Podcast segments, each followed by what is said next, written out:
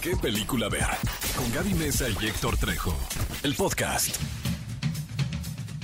Bienvenidos a ¿Qué película ver? Un programa de Cinépolis. Estamos muy felices de estar aquí con todos ustedes. Bienvenidos a este sábado 13 de noviembre del 2021. Espero que estén amaneciendo y pasando esta mañana muy rica, una mañana en la cual en el programa de hoy vamos a estar platicando acerca de todas las novedades del mundo del cine. Les vamos a estar dando nuestras recomendaciones.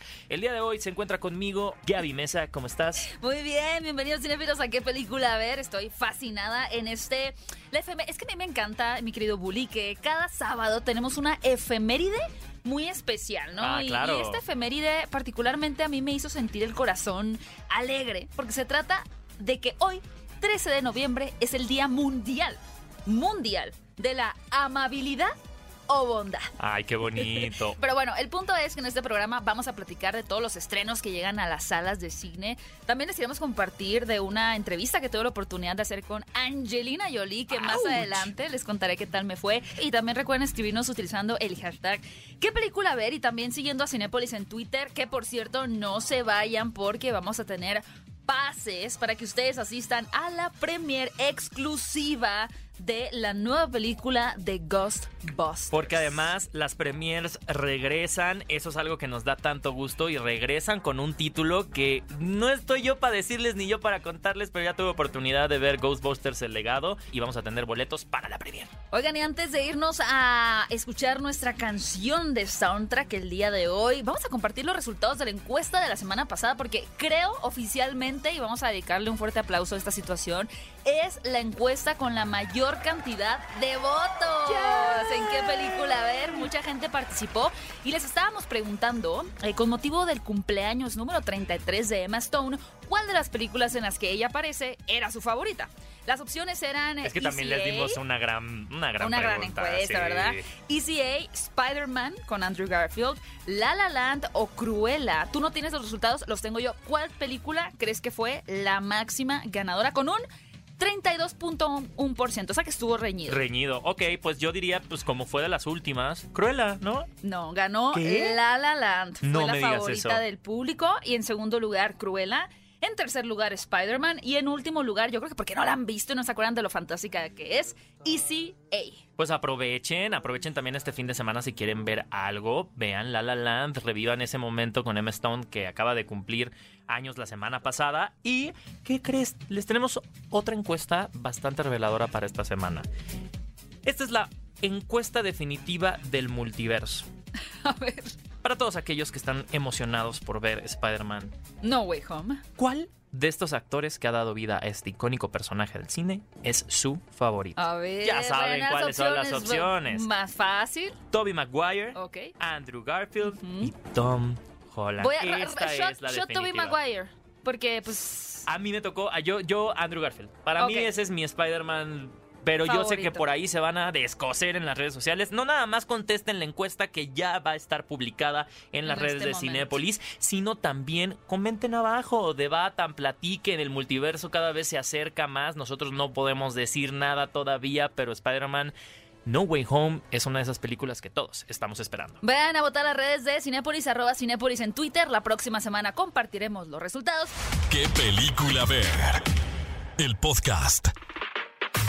Amigos, estamos de vuelta en ¿Qué película ver? Un programa de Cinépolis aquí en Exa 104.9 y estamos muy emocionados, ya estuvimos leyendo algunas de sus respuestas en redes sociales, pero ¿qué creen? Queremos interactuar más con ustedes y les dijimos en el bloque anterior que vamos a tener boletos para qué, nada más y nada menos que con lo que nos despedimos fue la canción de los Ghostbusters y vamos a tener boletos para la premier de Ghostbusters el ¿Cuántos legado. boletos tenemos para Tenemos nada más y nada menos música emocionante. 20, 20, 20 boletos, boletos. para las personas que nos manden un tweet utilizando el hashtag Ghostbusters, el legado, y nos tienen que decir en ese tweet por qué quieren ver la película. Porque quieren ver la película antes que nadie. además. Exacto, exacto. Solamente pónganlo, pueden acompañarlo con un GIF, con una imagen, con a quién quieren ver, a Bill Murray, o si puede haber algún ahí es cast spoiler eh, por ahí metido, eh, una aparición especial y se van a llevar este pase que les cuento, van a poder invitar a tres personas más porque es pase cuádruple. Pase cuádruple para ver Ghostbusters el legado. Yo creo que 20 pases cuádruples. Wow, ok, sí, es súper fácil la dinámica cinéfilos. Ahora, recuerden que esto es para personas que se encuentren en la Ciudad de México o el área metropolitana. Y también revisen su calendario. Esta función especial de Ghostbusters El Legado se va a llevar a cabo el próximo 16 de noviembre en Cinépolis Universidad.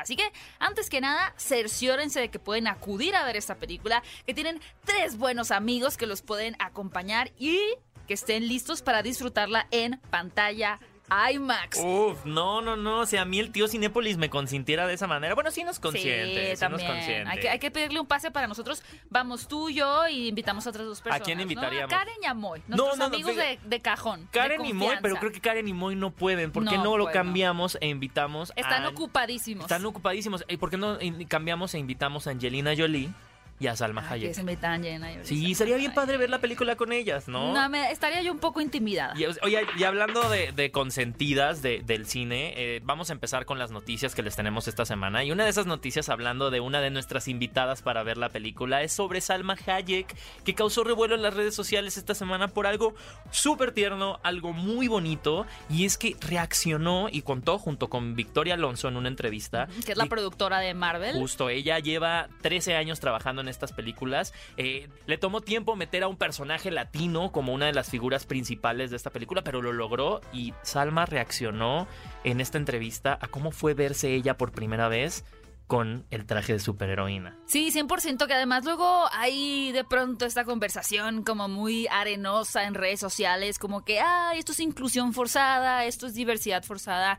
Amigos, de verdad, no puede existir una diversidad forzada. El mundo es un lugar diverso, habemos personas de todos colores, de todas eh, razas, de todas orientaciones. Yo creo que lo que están haciendo justamente películas como Los Eternos, que, válgame, yo creo que desde los X-Men, esta tiene que ser la película más diversa en todas las del género superhéroes, porque tenemos, como bien dices, a Salma Hayek, quien dice que de verdad se le llenaron los ojos de lágrimas cuando finalmente se pudo ver con el traje puesto, ¿no? Decir, no puedo creer que yo con mi piel morena esté en este traje y cuánta gente no se va a identificar que, pues por muchos años, claro, hemos dicho yo soy Mujer Maravilla o yo soy Gatúbela, pero pues no, no nos identificábamos por lo menos en lo que tenía que ver con la, cuestión de, del tono de piel, ¿no? Y ahora empiezan a existir estos héroes que como te digo, tenemos un personaje latino, un personaje asiático, un personaje más europeo, un personaje sordo, un personaje gay, entonces dices, wow, esta es realmente una película diversa. Y para la gente que diga que esta, que esta diversidad es inclusión forzada o que no sirve o que viene de un privilegio, ¿sabías que las búsquedas en Google sobre lengua de, lengua de señas subieron 35% después del estreno de Eternals? Wow, y que ya había hecho su buen trabajo, por ejemplo, Coda, que también fue una película que estuvo hace poco en cartelera con garantía Cinépolis, que creo que también impulsó mucho a poner, ¿no? A, reflejar y a poner eh, también como estos personajes protagónicos que están rodeados y, de personajes, en este caso era una niña que, venía de una familia sorda, ¿no? Ella sí podía hablar y podía escuchar, pero creo que están haciendo un retrato mucho más fiel, que, que hay que mencionar, hay países que no están nada contentos con, con esta situación e incluso en recientes días Angelina Jolie, que, que interpreta el personaje de Tina, Tena, como ustedes quieran decirle en Eternals, pues decía que no podía creer, ¿no? Que hubiera países que todavía quisieran limitar o censurar a una reacción que Marvel tuvo fue el decir, nosotros no vamos a quitar escenas de la película, la vamos a dejar tal cual es. Pero por decir algo, en territorios como Líbano y Egipto, esta película de los Eternos sí se va a estrenar, pero suprimiendo cualquier escena íntima, ya fuese de, cara- de carácter heterosexual o también homosexual. Y tenemos varios ejemplos, ¿no, Bully? De, Digo, de lugares también, donde por ha sido ejemplo, censurado. por el tema LGBT, pero también la pueden censurar por el tema religioso, Exacto. pero también eh, eh, sobre el tema de la representación y la diversidad. Vaya Entonces, polémica la película. Claro. Pero nos gustó mucho. a Y. Chloe Zhao hizo lo que tenía que hacer y para mí ese simple hecho ya hace que la película sea un éxito. Oigan, y tuve la oportunidad precisamente de platicar con Angelina Jolie por esta película y no perdí el tiempo también de preguntarle qué sabe, qué se sabe del futuro del universo cinematográfico de Marvel, qué tanto tenía que saber ella de las películas que están por venir para construir a su personaje en esta cinta. Vamos a escuchar qué es lo que me respondió Angelina Jolie. They don't tell us very much.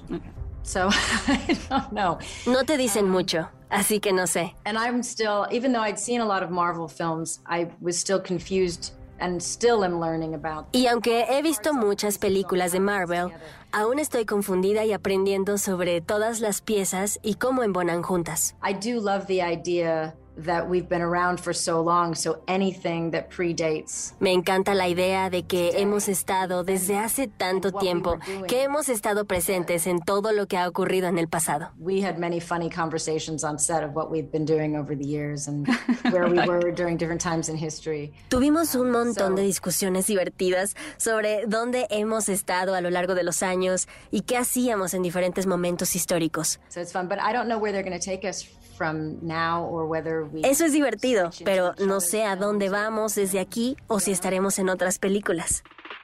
Wow, qué conversación. Ya lo habíamos platicado, seguramente estabas muy nerviosa, pero ¿en qué momento? Y, y algo que me encantó de tu, de tu, entrevista es ese momento en el que conectaste con ella, ¿no? A partir de una historia personal y creo que justo esta, esta película es eso, es esa conexión, ¿no? ¿Cómo, ¿Cómo sentiste? ¿Sentiste un alivio en ese momento? Sí, sí, porque, bueno, ustedes pueden encontrar la entrevista completa en las redes de Cinépolis, en Facebook, en Twitter. Me compartió, por ejemplo, de cuando falleció su mamá, de cómo ella busca también dejar un, un legado para sus hijos, de pregunté acerca, pues sí, de la eternidad y demás. Vayan a las redes de Cinépolis para buscar esta entrevista. Y sí, la verdad es que Angelina Jolie es un personaje por demás imponente y uno nunca sabe, pues, si, si van a gustar las preguntas o no que uno le hace. Y cuando tuvo esa apertura de compartirme del fallecimiento de su mamá, dije, uff, sí, sí, sí, sí, está, ya conecté. está, está ajá, conecté con ella y sí está como que abierta, mostrando su lado vulnerable para platicar en esta entrevista. La verdad estuve muy contenta y les recuerdo pues que ustedes pueden ir a, a ver esta entrevista completa que hice por Eternos con Angelina Jolie en las redes de Cinépolis. Antes que nada queremos recordarles que estamos regalando 20 pases cuádruples para que ustedes vayan a ver antes que nadie la película de Ghostbusters El legado. Es súper sencillo, lo único que tienen que hacer es ir a Twitter y utilizar el hashtag Ghostbusters El legado, contarnos por qué quieren ir a ver esta película y también utilizar el hashtag qué película ver. Utilicen estos dos hashtags y los primeros 20 cinéfilos que nos manden su respuesta a través de Twitter se van a llevar estos 20 pases cuádruples. Recuerden que esto es un evento que se va a llevar a cabo en la Ciudad de México el próximo 16 de noviembre en Cinépolis Universidad. Y otro evento que, Dios mío, ya que me desgarro las vestiduras porque suceda, porque ya me da insomnio a mí. O sea, tengo, tengo que tomar mucha melatonina para que se me salga esto de la cabeza porque tenemos meses y meses que si va a ser o no va a ser, va a ser o no va a ser, muchacho, el Spider-Verse. Tendremos realmente un encuentro entre Tom Holland, Andrew Garfield y Tobey Maguire, pues esta semana ah, se anunció el primer póster oficial ya de la película porque habíamos tenido como varios fan-made, que son estos pósters que hacen los fans, ¿no? Que Pero- ellos con pero sus es- destrezas hacen. No, pero es impresionante cómo estos pósters hechos por fans o videos hechos por fans se pasan a ser realidad entre comillas, ¿no? O sea, cómo Sí. las noticias se llega a alterar tanto que todo el mundo llega a compartir cosas de... O sea, hay mucha gente en Facebook, porque Facebook ya sabemos que ahí están nuestros tíos, luego nuestros tíos y los, los abuelitos y así, donde ya dicen, no, sí, ya se confirmó, es que lo vi en Facebook, ¿no? Es, es impresionante cómo la noticia, yo creo que no había visto una película que generara tanta expectativa En como esta en chicos,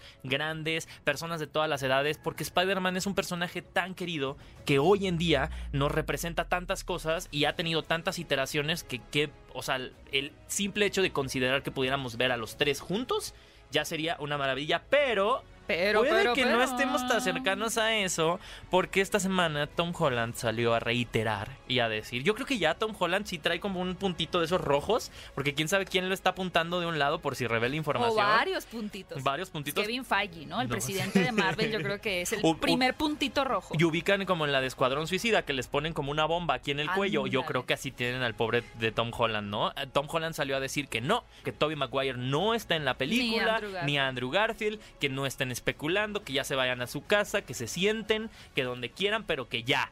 Por favor, detengan esta masacre en las redes sociales, porque no me imagino las redes sociales de Tom Holland. O sea, debe tener las notificaciones activadas, porque si no le explota el celular. Yo creo que ya él ni trae su celular y esto fue como respuesta a unas supuestas imágenes filtradas donde se podía ver eh, la reunión de estos tres Spider-Mans, ¿no? De Tobey Maguire, Tom Holland y Andrew Garfield y además otra escena donde se podía ver a el personaje de Tom Holland, su Spider-Man sentado con el Daredevil que pudimos ver en una plataforma de streaming, ¿no? Entonces se voltearon el internet con estas imágenes, por lo cual Tom Holland dijo, yo no sé cuántas veces más tengo que decirles que no aparecen estos personajes en la película, algún día ustedes solos se darán cuenta. Pero mira, pues no sé, ya no sé qué tanto creerle a Tom Holland. A, mí, a mí no me importa, yo ahorita, ¿saben qué? En un rato más vamos a tener, de una vez les voy avisando, lo voy a decir así, vamos a tener Emilio Treviño en entrevista porque viene a platicarnos acerca de querido Evan Hansen que tiene garantía Cinépolis, pero yo voy a aprovechar para preguntarle y sacarle toda la sopa porque yo sé que él fue Miles Morales en la película de Spider-Verse, ¿no? Exactamente. De, de, Into the Spider-Verse, entonces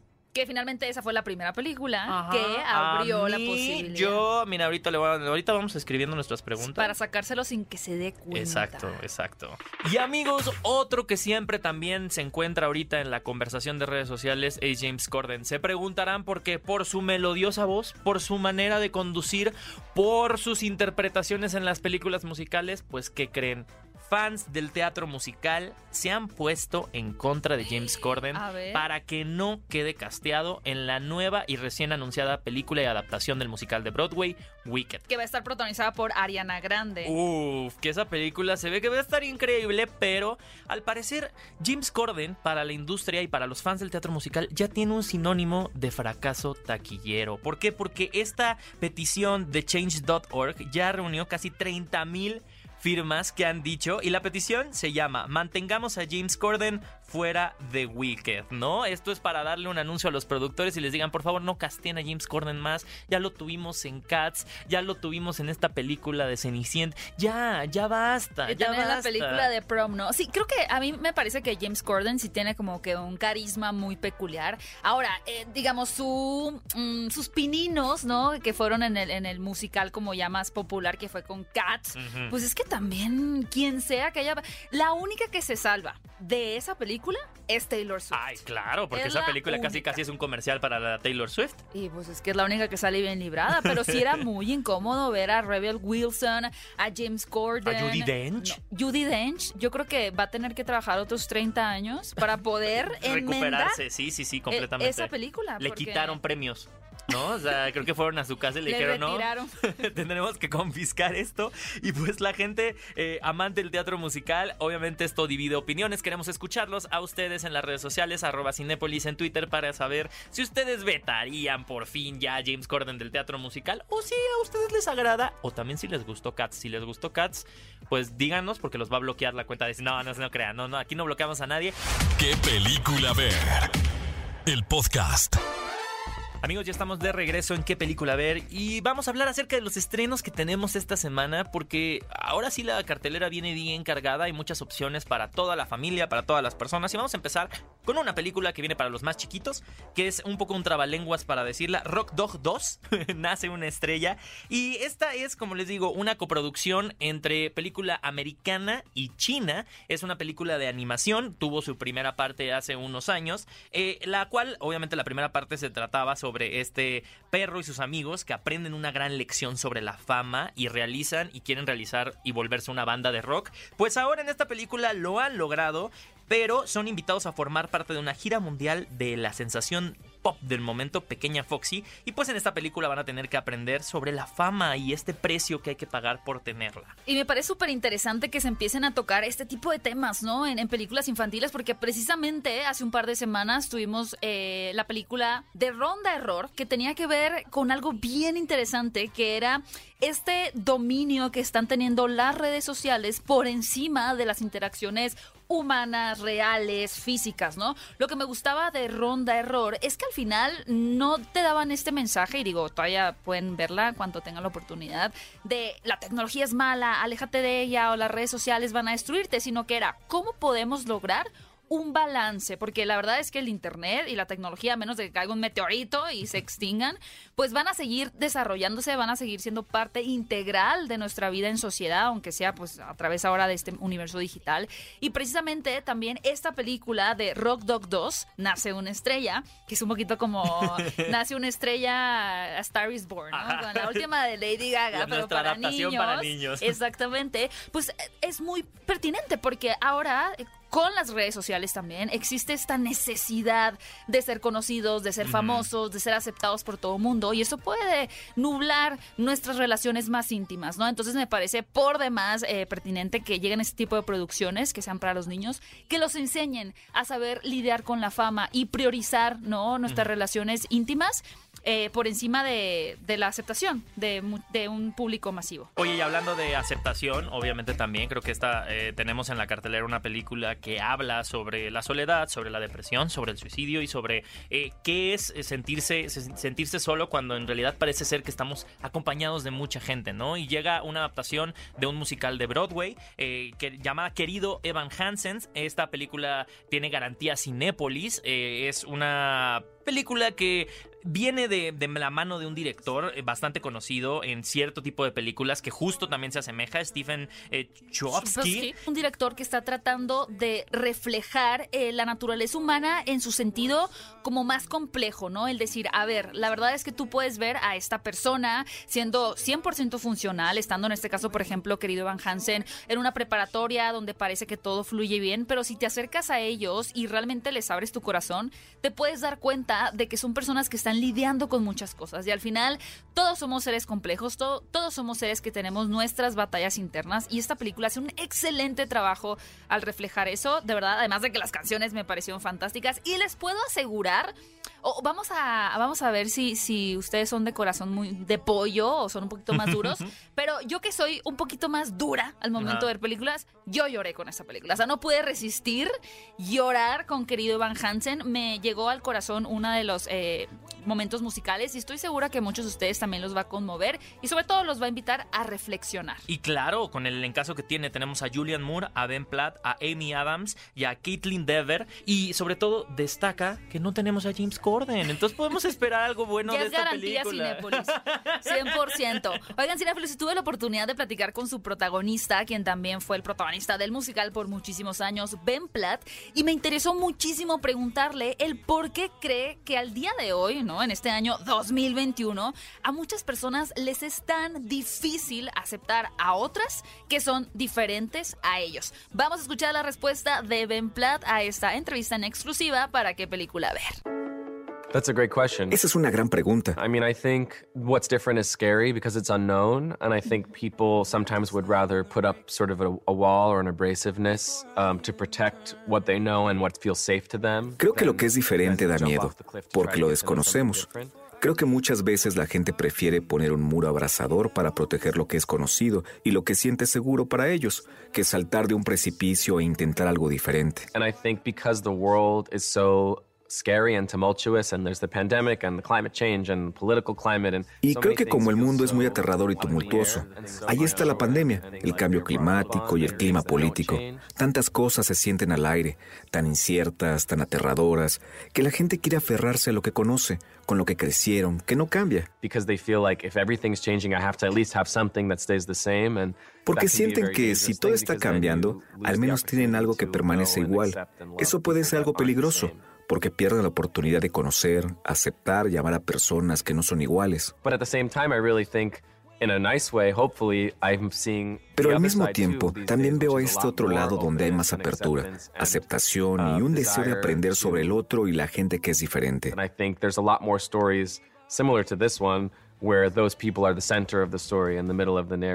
Y creo que hay muchas más historias similares a esta, donde estas personas son el centro de la historia y el centro de la narrativa, y que tratan sobre todas estas diferencias y esas cosas que parece que nos separan, pero que en realidad son las que terminan conectándonos.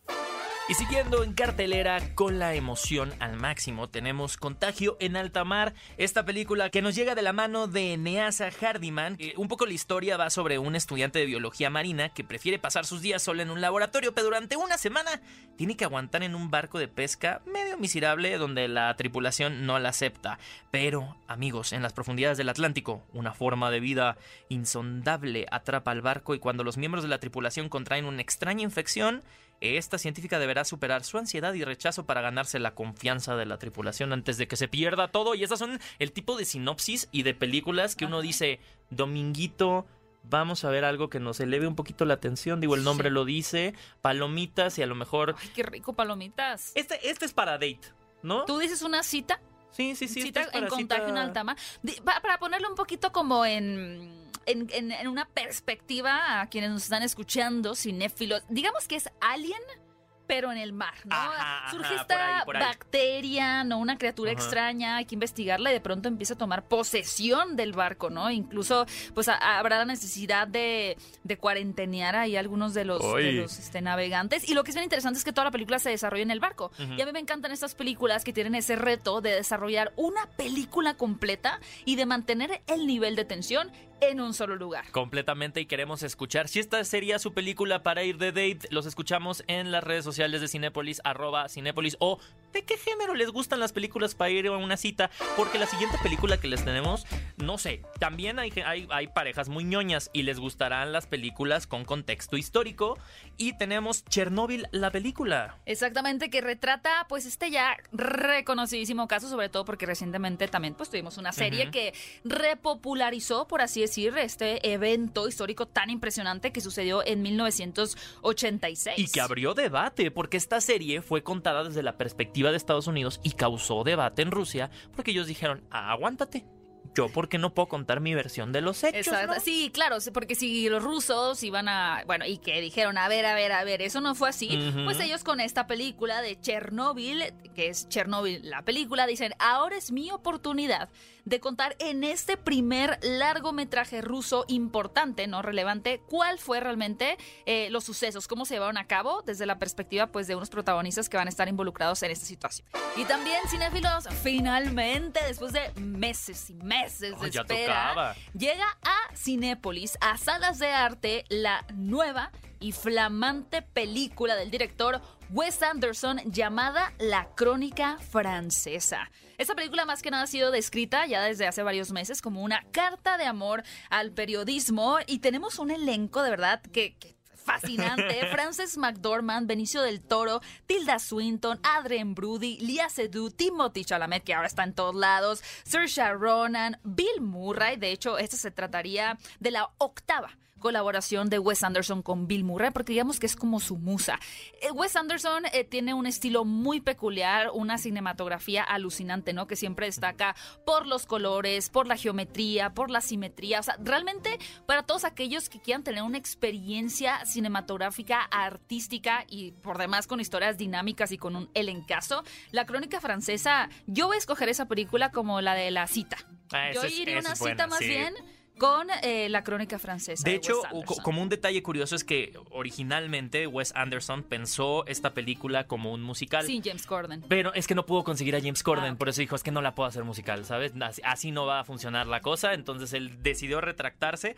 Y obviamente también un detalle curioso para la gente que vea la película es que la película se sitúa en una ciudad ficticia llamada Ennui-sur-Blas, que en francés al español se traduce como aburrimiento sobre apatía.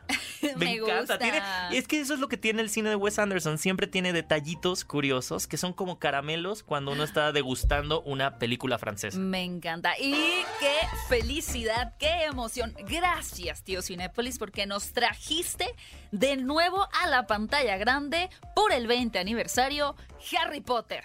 Y la piedra filosofal, podemos volver a vivir esta experiencia hermosa, inigualable de ver el, el inicio de esta épica franquicia de Harry Potter. Y ya para eh, pasar rápidamente a otros temas de este programa, ¿qué casa de Harry Potter eres? No, si te ves bien. Slytherin, la verdad. No, yo sí les tengo que admitir, yo sí soy bien Hufflepuff. Ay, no. Yo te voy a decir, yo sí soy más cliché, yo de corazón soy Gryffindor. Recientemente, primero hice un examen y me salió Ravenclaw y la última vez salí Slytherin, pero nunca lo voy a aceptar. fuerte. Pero ustedes sabían que, ser Gryffindor es una decisión de convicción, Ah. o sea, tú, o sea, no importa, puedes pertenecer a las otras casas, pero si tú quieres ser un Gryffindor, Yo soy puedes ser un Gryffindor. De corazón. Gracias. Gaby, y eres voy a ir Gryffindor. a disfrutar este, este sentimiento de pertenecer a la casa Gryffindor en esta película de Harry Potter y la Piedra Filosofal que pueden volver a disfrutar en una pantalla grande de Cinepolis. Y también continúa en cartelera la ya tan platicadísima película de la fase 4 del universo cinematográfico de Marvel, Los Eternos Eternals. No se la pierdan si aún no han tenido la oportunidad de verla. ¿Qué película ver? El podcast. Los protagonistas, sus creadores, de la pantalla grande a tu radio. La entrevista en ¿Qué película ver de Cinépolis en Exa FM? Cinefilos, ahora sí que como en la película de Mary Poppins, que el día se hace glorioso, que dice sale el sol, o qué glorioso es un día Yo pensé con que ibas a decir supercalifragilístico espiralidoso. También, super- el día se vuelve súper califragilístico espiralidoso, o al revés, o soy la la Crepus. ¿Qué? Cada vez que el actor, actor de doblaje mm, fantástico nos visita en esta cabina, ¿qué película? A ver, Emilio Treviño, ¿Cómo están, bienvenido. amigos? Qué, qué gusto estar aquí, qué honor estar aquí con mi familia. ¿De qué película? A ver, de vuelta una segunda vez para platicar un rato y compartir con ustedes. Gracias por invitarme. Qué No, bonito, qué venir. bonito es tenerte por acá. Brilla, como dice Gaby, la cabina cuando andas por acá y la plática creo que va a fluir. Pero también nos vamos a poner intensos porque Eh, el día obvio, de obvio. hoy vamos a platicar de una película que llega con, primero, garantía Cinépolis a las salas de cine. de- de- de- de cine. Eh, una película que generó muchísima conversación desde que estaba el musical hasta, hasta que se anunció que iba a estar en, en gran- en la pantalla grande interpretada por Ben Platt. Y ahora cuando llegas tú a darle voz a Ben Platt y no solamente la voz hablante, pero también la voz cantante. Ya sé, es, es- ha sido un reto. Yo creo que hace muchos años no, no me tocaba un reto tan grande en, en doblaje. Eh, siempre como, como actor buscas los retos, pero también pues es una cuestión de que lleguen, ¿no? O sea, de- de- si todo dependiera de uno, pues sería mucho más fácil, pero la verdad es que justo en esta ocasión que me haya tocado eh, doblar a un actor tan bueno como Ben Platt y que justo me tocara cantar las canciones fue un reto que a, a la fecha me tiene muy nervioso. Espero que a la gente lo reciba, le guste, la vayan a ver al cine y en una historia que creo que vale muchísimo la pena contar y que creo que va a ser una contribución para muchísima gente allá afuera.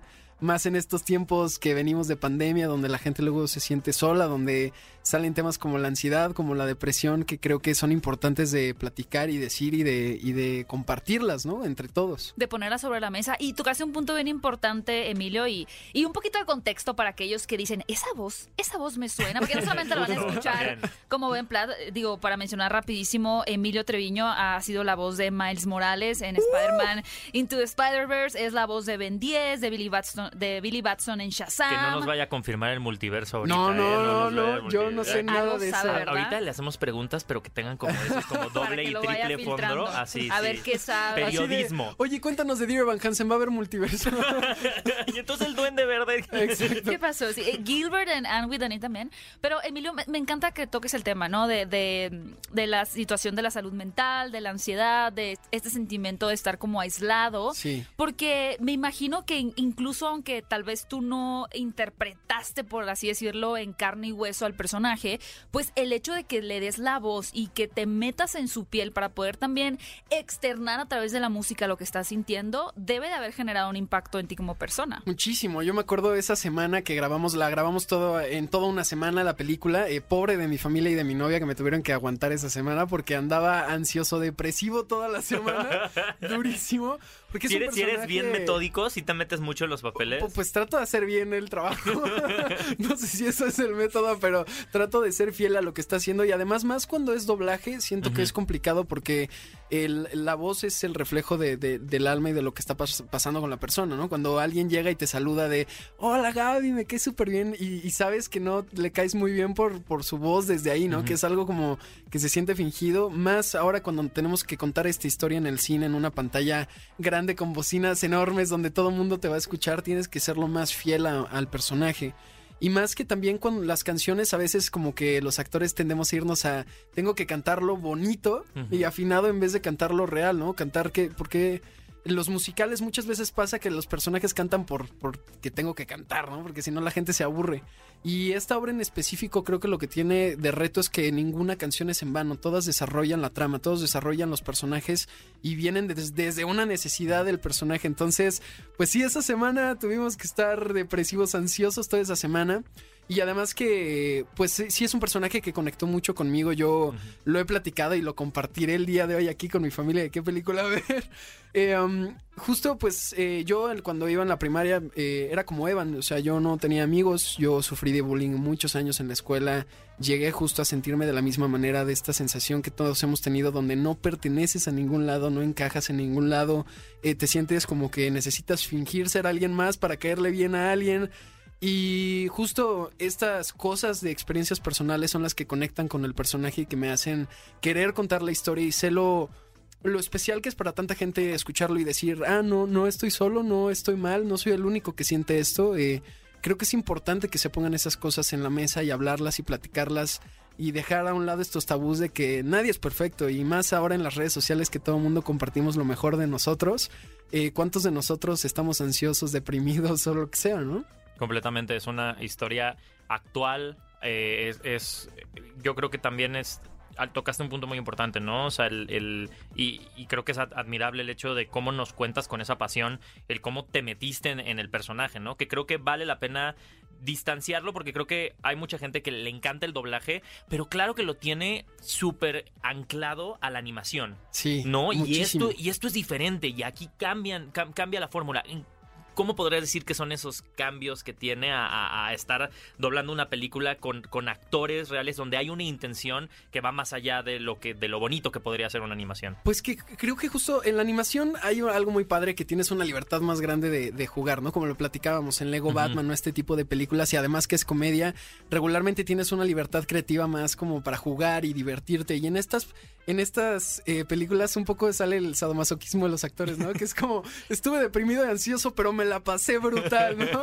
Y es porque creo que lo que se busca es que sea real, o sea, sea lo que sea que, que sea, pero que sea real. Eh, entre más real y honesto seas, la gente conecta contigo. ¿Recuerdas algún momento que hayas conectado así de, de- de la película que dijeras, Yo- qué ajá, bruto, yo- este ¿Lloraste algún momento"? punto en la cabina grabando? Sí, súper sí. O sea, bueno, eh, pero lloré no solo por la historia, lloré porque de verdad fue una semana complicada de, de grabación. O sea, tener tantas emociones al mismo tiempo.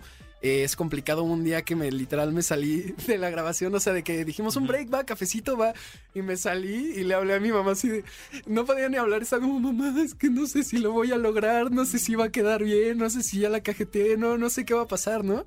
Eh, um, pero justo ya cuando terminas el proyecto dices, oye, todo eso, todo eso que me está pasando son los regalos que eso, eso es lo que lo voy a compartir al público a través del trabajo y que quedan ahí. Y hay muchos momentos en la película e incluso canciones que tienen un significado muy especial para mí. A cada, mi trabajo fue encontrarle significado a cada una. Hay una que se llama For Forever que yo se lo dije a mi mejor amigo, literalmente al mi mejor amigo de que conozco desde primero de secundaria, que fue mi primer amigo en, la- en el ámbito escolar. No había tenido ningún amigo hasta ese momento. Y fue el primero en enseñarme el, hey, no, no estás solo y, y en interesarse en, en cuidarme, en estar ahí. Yo le dije, esta, esta canción va para ti, ¿no? Esa canción Ah. eh, vas a estar retratado en la película por siempre. Igual con, con, con mi novia, eh, dos canciones que también fue de esto. Vas a estar ahí, sobre todo, por ejemplo, con ella estuvo en el proceso de grabación esa semana, de hablándome de cómo vas, cómo vas, estás llorando, ¿Estás- qué El estás- apoyo, ¿no? Ajá, y que, ¿Estás ¿cómo vas? Me mandó un café a la mitad de la semana, así como qué anímate. Y pues todas estas cosas yo creo que conectan con uno y van a quedar retratadas ahí para siempre. Y, y creo que, co- como lo comentas, ¿no? Eh, a ver, hay momentos donde todos hemos dudado de, de nosotros mismos, Claro, ¿no? O sea, de- muchísimo. de- en cualquier trabajo, creo que todo el mundo dice, estaré a la altura, lo podré lograr, pero cuando te das cuenta que no estás solo y que todo es un trabajo en equipo y Sí. el decir, no solamente eres tú, ¿no? Es tu compañero, tus compañeros de doblaje que estuvieron ahí, eh, es todo lo que conlleva La gente que ya rodea después, también, ¿no? ¿no? El, Sí. el darse cuenta y decir, es que en realidad nuestra vida es estar a veces sentirnos solos, pero darnos cuenta que estamos muy acompañados. Sí, completamente. Y que es un trabajo de día a día también, ¿no? Porque a veces pues podemos decir, sí, ya pasé por eso, ya lo enfrenté y uno piensa que en el futuro ya, ¿no? Todo está no, y te solucionado. das cuenta que No. le sigue rascando, ¿no? Exactamente. Y, Algo- no, y ayudan a construir esas películas. Algo que me encanta de esta película es que todos los personajes, o sea, la película no se trata de Evan Hansen solamente, se Exacto. trata de todos los personajes. Eh, hay un momento incluso en la película, en una canción en específico, donde nos enseñan el background de todos y cómo todos realmente están sufriendo lo mismo, pero cada uno lo... Incluso tiene una máscara distinta, ¿no? Evan podría ser el más transparente que está deprimido y está Ajá. deprimido y punto. Pero también la chava que es la perfecta de la escuela, que no tiene problemas, que saca 10 en todo, también tiene ansiedad y depresión y 20 mil cosas. O la mamá de Evan, que también es como dices, ya es un adulto, ¿no? Ya, ya, ya sabe de la vida. Ajá. No sabemos Sí, nada de la vida justo. nunca, ¿no? Entonces, sí, yo creo que eso es lo que me encanta. Nunca terminas de aprender y que por eso es una película que creo que va a conectar con, con todos. O sea, cuando me preguntan, es una peli, me dijeron que son temas fuertes, es para adultos, es para niños, ¿qué es? Es para todos. Es, creo que es algo que todos vivimos, no importa la edad, nunca. Es necesaria. Uy, cinéfilos, pues ahí lo tiene nuestro queridísimo Emilio Treviño, quien también está además como en dupla, ¿no? Está en, doble, ¿cómo se dice? Como doble función. Hay una manera en la que se dice eso, se me acaba de olvidar. como double feature. ajá, double feature. Double feature porque también es la voz eh, de Timothy Chalamet en la película de Duna. Sí. Entonces, pues ahí estás doble ahorita en cine. Estamos doble en cine, así que ya saben, se pasan a sala 1, vende 1, se pasan a sala 2, vende Con garantía Cinepolis y demás. Emilio, rápidamente, antes de despedirnos, ¿cómo podemos seguirte en tus redes sociales? Estoy como arroba Emilio Trevino, guion bajo, en Instagram, en TikTok y en Twitter. Ahí siempre estoy compartiendo en qué proyectos estoy, este, ya sea de película, videojuego, teatro. De los que, puedes hablar, porque el Spider-Verse... no, yo no sé nada de eso, mira, lo voy a aclarar de una vez. ahorita nos confiesas fuera de, del aire cinéfilos. Gracias, Emilio por acompañarnos. Muchas felicidades. Vayan a ver, gracias a ustedes. Querido Iván Hansen, Garantía Cinépolis, eh, pueden encontrar esta película que les aseguramos van a disfrutar muchísimo. ¿Qué película ver? El podcast. Amigos, estamos de regreso en qué película ver y como es costumbre, ya saben que nosotros nos gusta recomendarles algo para este fin de semana y les tenemos una recomendación muy bonita que van a poder encontrar en Cinepolis Click, rentarla, pasar un buen rato, palomero, pero también es de esas películas que cuando salió generó muchísimas lagrimitas. La gente se llevaba sus Kleenex porque decían, es que no sabía que una película de Christopher Nolan iba a tener un mensaje tan profundo como el amor. Y obviamente nuestra recomendación de la semana es Interestelar. Interestelar, que es una película que además dejó más preguntas que respuestas. Pero a mí lo que me fascina y que creo que hay que darle todo el mérito al director Christopher Nolan es que todo lo que aparece en la película él hizo un acuerdo, por así decirlo, con, con, científicos, con quienes estudió un poquito sobre las leyes del tiempo, ¿no? Del espacio. Él hizo este acuerdo en el que no podía traer en la historia cosas que no estuvieran comprobadas o, que, o que no fueran una teoría. Que fueran teorías como actuales. Eh, Completamente. Eh, que estuvieran actualizadas, ¿no? El que él no dijera, por ejemplo, bueno, yo en mi película voy a poner que se puede teletransportar uno de punto A a punto B porque le iban a decir, amigo, a ver, eso todavía no está comprobado, lo estamos estudiando o ya fue descartado. Si yo hubiera sido descartado, él realmente quería acercarse lo más posible a hacer una película como fidedigna, ¿no? A, lo que se estaba haciendo en los estudios, a diferencia, por ejemplo, eh, de lo que se había hecho un año anterior, que fue con Gravedad, la película de Alfonso Cuarón, que ahí sí, Alfonso Cuarón no quería acercarse a las leyes de la, de la gravedad. Yo sigo preguntándome cómo la grabaron en el espacio. Yo ¿eh? también, todavía no hay respuesta, pero igual lo, lo vamos a, comprobar. Lo que sí hizo Christopher Nolan además fue no ver la película de gravedad porque no se quería ver influenciado por ninguna estética, por ninguna forma de filmar y traer pues esta sustancia mucho más original a la película de Interestelar. Y junto con Hans Zimmer logra dar una un, lenguaje visual que no habíamos visto en una pieza de ciencia ficción, que creo que generó el impacto que generó por esa misma razón, ¿no? Hablando de quién asesoró en esta película, Kip Thorne, que es eh, este físico teórico ganador del premio Nobel, fue el asesor de Christopher Nolan para estas películas y obviamente fue la primera película en donde se hizo una representación, la representación más cercana a la realidad de un agujero negro. Ajá. Que después, cuando esta era una especie de teoría que ya estaba avanzada, cuando se toma la primera foto real de un agujero negro, se comprobó que era casi idéntico o muy ah. parecido a la representación que habían hecho Christopher Nolan en Interstellar. Entonces es increíble cómo pudieron hacer esto, cómo pudieron avanzarse tanto y un descubrimiento que cambió la historia de la ciencia. La primera foto de un agujero negro había tenido su representación en la cultura mediática en una película como Interestelar. Pues eso es hacer trabajo desde no solo el corazón, sino desde el intelecto también. Claro. Los invitamos a que vean Interestelar una vez más en Cinepolis Click. La pueden encontrar sin ningún problema para que disfruten de ella este fin de semana. Y cinefilos, se nos acabó el tiempo. Recuerden que, bueno, si ya espero que no se les haya ido el tren, pero estamos regalando 20 pases cuádruples para ver la película de Ghostbusters, El legado. Lo único que tienen que hacer es en Twitter comentar por qué quieren ver esta película utilizando el hashtag Ghostbusters, El legado y también utilizando el hashtag qué película ver. Vayan a las redes de Cinepolis y déjenos su participación. Las primeras 20 personas se llevan este pase Bully, muchas gracias por acompañarme y escuchen todos los episodios más que hay aquí en ¿Qué película ver? Ve a Cinépolis y utiliza el hashtag ¿Qué película ver? Escúchanos en vivo todos los sábados a las 10 de la mañana en ExaFM 104.9.